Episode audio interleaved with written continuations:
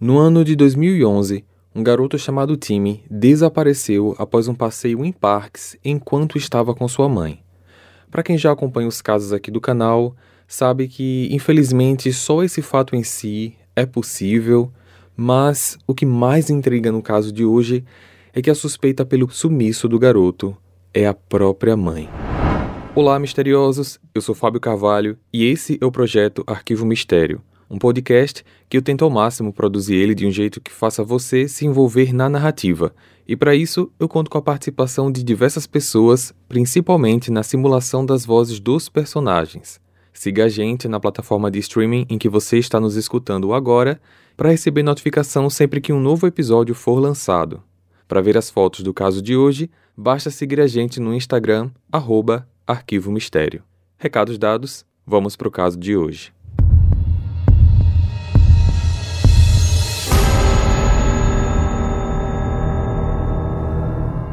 Timothy Pitzen, mais conhecido como Timmy, nasceu no dia 18 de outubro de 2004 e tinha seis anos quando esse caso aconteceu. Ele é filho de Amy e Jim Pitzen e é descrito por todos como uma criança esperta, carinhosa e brincalhona. Ele sempre demonstrava muito carinho pela família, principalmente pelos pais, compreendia fácil cada situação de certo e errado e por isso era bastante obediente. A família morava em Aurora, uma pacata cidade no Illinois, Estados Unidos, só que a partir da manhã do dia 11 de maio de 2011, o mundo da família Pitzen viraria de cabeça para baixo. Jim acordou e preparou o café da manhã como fazia todos os dias antes de levar o menino para a escola. Só que enquanto os dois se preparavam para partir, a mãe planejava um passeio apenas com o filho. Após se arrumarem, Jim e Timmy foram para a escola. Cerca de 30 minutos depois do início da aula, Amy surpreendeu os professores ao aparecer um pouco agitada, alegando que tinha ido buscar o menino para levá-lo ao médico numa consulta que já estava previamente marcada e que ela tinha esquecido completamente. Após Tim ser liberado, mãe e filho embarcaram numa viagem em segredo. Por volta de uma da tarde, Jim foi buscar o time na escola, mas quando chegou no local, ficou surpreso ao descobrir que o filho já tinha ido embora com sua esposa por conta de uma consulta médica. Jim não estava sabendo de nada, ligava para a esposa, só que ela não atendia. Passou-se a tarde, a noite e os dois não apareceram. Jim fez algumas ligações para familiares em busca de informações, mas nada. Ele foi dormir na esperança de que pela manhã, ao acordar, ambos estariam em casa só que não foi isso que aconteceu. Assim, no dia 12, logo depois de acordar, Jim decidiu chamar a polícia. Após mais um dia inteiro sem novidades, só que agora com a polícia já começando a investigar o caso como desaparecimento ou sequestro, no dia seguinte à tarde, dia 13, Amy decidiu ligar para a mãe dela. Céu, onde você tá? O que houve? O Jim não para de perguntar por você. Eu sei, eu sei. Olha, não precisa se preocupar, ok? Tá tudo bem. Eu apenas precisava ficar uns dias longe de casa e longe do Jim. Eu trouxe o time para passear. A gente tá se divertindo. Eu entendo, mas você precisa falar com seu marido. Ai, tá com fome. Já vai, meu amor. Quando você volta? Ó, eu realmente tô sem cabeça para falar com o Jim agora, mas eu volto em uns três dias e aí a gente resolve as coisas. A ligação tranquilizou a todos e por mais um dia as coisas pareciam normais. Embora uma angústia crescesse na mente do Jim, já que Amy falava ao telefone com todos, mas se recusava a conversar com ele, tendo ligado até mesmo para o cunhado, para quem ela disse que o time pertencia a ela insinuando que estava aflita quanto à possibilidade de alguém lhe tirar a criança. Isso aconteceu pelo fato do Jim e da Amy estarem passando por alguns problemas no casamento. Apesar dos telefonemas, a polícia não parou a investigação, já que Amy não tinha revelado para ninguém onde realmente estava. Por um momento, Jim ficou um pouco despreocupado. Amy estava se comunicando, ela poderia estar passando por uma fase aguda de estresse mas, mesmo assim, ele acreditou que tudo ficaria bem. Só que na manhã do dia 14, Jim foi surpreendido. A polícia bateu em sua porta com notícias não apenas desanimadoras, mas também cruéis. Amy havia sido encontrada sem vida num quarto do motel Rockford Inn, em Rockford, ainda no estado do Illinois. As circunstâncias indicavam nitidamente que ela tinha tirado a própria vida. Com o choque imediato da notícia, Jim não conseguiu nem pensar direito, até porque ele queria saber onde estava o seu filho. E cadê o time? Senhor. Onde é que ele tá? Você precisa se acalmar. Por favor, não me diga que ele. Não me diga que ela. Nós ainda estamos investigando. Mas e quanto ao meu filho? Onde é que tá o meu filho? Senhor Jim, a criança não estava no quarto com ela. Estamos trabalhando com todas as possibilidades, ok? Mas você precisa cooperar agora. Nós vamos encontrá-lo. No local não havia nenhum sinal do garoto, nem das suas roupas ou dos brinquedos. Absolutamente nada que ao menos indicasse que eles sequer estiveram juntos ali. Lá estava apenas Amy, sem documentos, sem celular, nem mochila com roupas extras. E do lado de fora estava estacionado o seu carro, uma SUV. E o desespero do Jim só piorou quando a polícia lhe mostrou uma cópia de um bilhete que a sua esposa tinha deixado ao lado do corpo. Eu levei o time para um lugar seguro. Ele está com pessoas que o amam muito e será bem cuidado por elas. Ele diz que te ama. Você nunca irá encontrá-lo. Conforme o tempo passava e as autoridades não o encontravam, perguntas começavam a surgir. Teria Timmy sido morto pela própria mãe?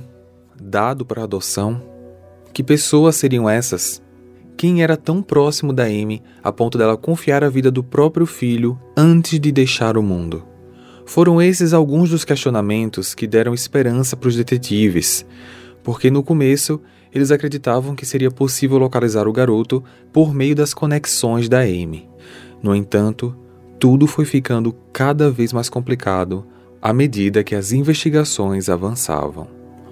O ponto de partida para a polícia seria achar a resposta para o que podemos considerar como uma das principais perguntas desse caso: o que teria levado a Amy a cometer tal ato?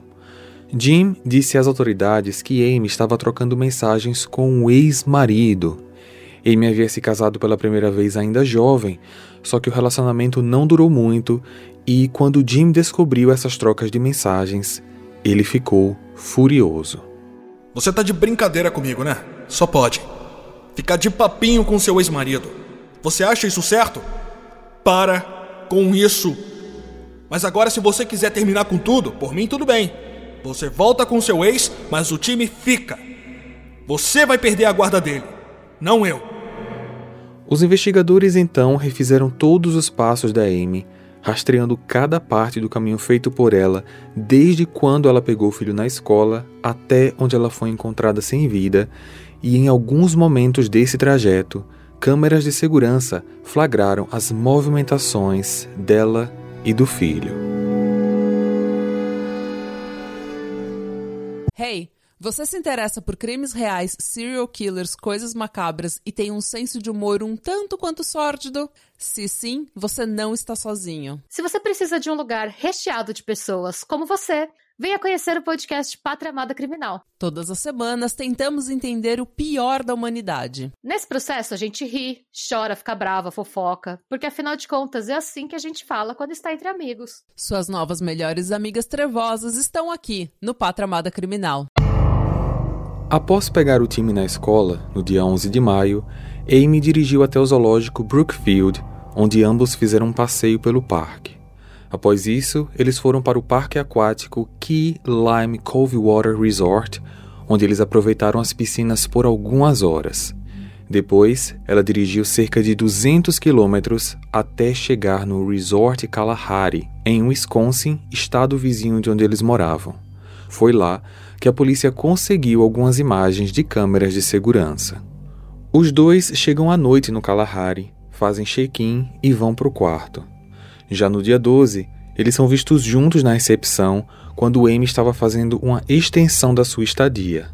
Nas imagens, Timmy não parece apreensivo, ele se comporta até com curiosidade para olhar sobre o balcão da recepção, não é repreendido pela mãe e aparenta estar feliz, o que sugere para a polícia que Amy não o maltratou.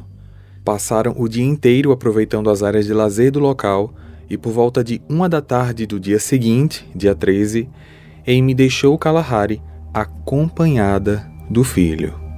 Tudo indicava que ela estava indo cada vez mais distante de casa, só que o hotel em que ela foi encontrada fica no meio desses dois extremos. Então, foi percebido que depois do último resort, ela fez o caminho de volta para casa quando parou no motel Rockford Inn. Foi de lá que, na tarde do dia 13, ela fez aquela ligação para a mãe. Esse motel, por sua vez, não tinha câmeras, mas os funcionários alegaram que durante o check-in ela estava acompanhada de uma criança. No entanto, próximo do Rockford Inn, às 7h59 da noite, câmeras de segurança de um supermercado registraram o momento que Amy entra no local, só que dessa vez sozinha, sem a presença do time.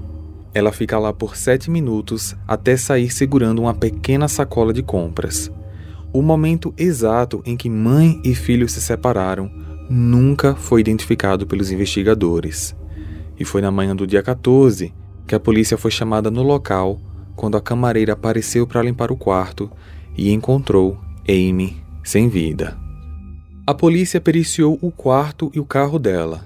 No quarto, eles não acharam nada, como falei, nada mesmo, mas no carro eles encontraram algumas pequenas amostras de sangue.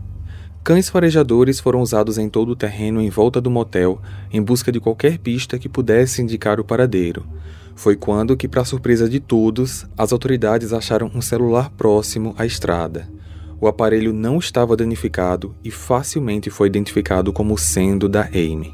Com o aparelho em mãos, a polícia pôde verificar as ligações, as mensagens, só que nenhuma informação substancial foi encontrada. Três meses depois, no dia 11 de agosto, saíram os resultados das amostras de sangue encontradas na SUV. A análise comprovou que as amostras pertenciam ao time.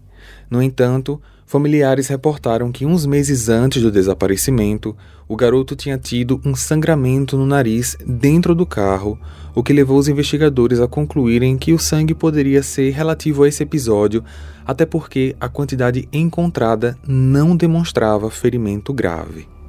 O que continuou intrigando a todos foi o fato dos pertences da Amy e do time terem sumido, exceto o celular dela que foi achado ao redor do local. Enquanto algumas pessoas acreditam que ela realmente entregou o filho de maneira espontânea para alguém, outras não conseguem pensar numa outra alternativa que não seja tráfico humano. Talvez ela teve o azar de, no meio de todo esse processo de problemas no casamento, ter encontrado sequestradores, mas sequestradores esses que não deixaram qualquer rastro.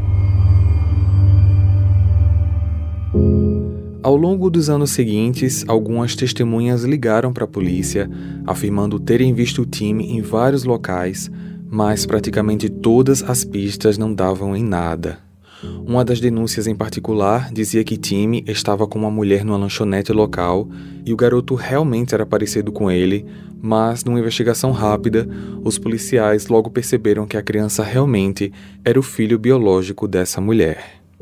Em 2019, um rapaz foi até o departamento policial de Kentucky alegando ser Timmy Pitsen. Ele disse que estava fugindo de seus sequestradores que estavam abusando dele por anos.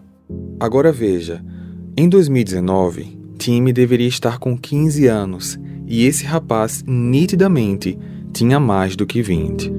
Depois de exames de DNA, a polícia identificou ele como Brian Michael Rini, que na ocasião tinha 23 anos. Quando confrontado, Brian disse ter feito isso para fugir da própria família que de fato o maltratavam. Ele recebeu uma prisão preventiva e foi processado pelo Estado por falsidade ideológica. O irmão do Brian deu até uma entrevista falando que não estava surpreso quanto a isso, já que Brian sempre foi um garoto problemático. Ele alegou ainda que esperava que o irmão ficasse preso e pediu desculpas à família do time pelas falsas esperanças que o irmão gerou. Brian foi sentenciado a dois anos de prisão e já está solto. O departamento de polícia criou uma imagem digitalizada do time para uma aparência mais atual, no intuito de demonstrar como o seu rosto pode ter mudado ao longo dos anos. Jim até hoje dá entrevistas e participa de documentários para que o caso Timmy nunca seja esquecido. Só que, apesar dos esforços, Timmy nunca foi encontrado e o seu desaparecimento permanece um grande mistério. Hey, você se interessa por crimes reais, serial killers, coisas macabras e tem um senso de humor um tanto quanto sórdido? Se sim, você não está sozinho. Se você precisa de um lugar recheado de pessoas como você, venha conhecer o podcast Pátria Amada Criminal. Todas as semanas tentamos entender o pior da humanidade. Nesse processo a gente ri, chora, fica brava, fofoca, porque afinal de contas é assim que a gente fala quando está entre amigos. Suas novas melhores amigas trevosas estão aqui no Pátria Amada Criminal.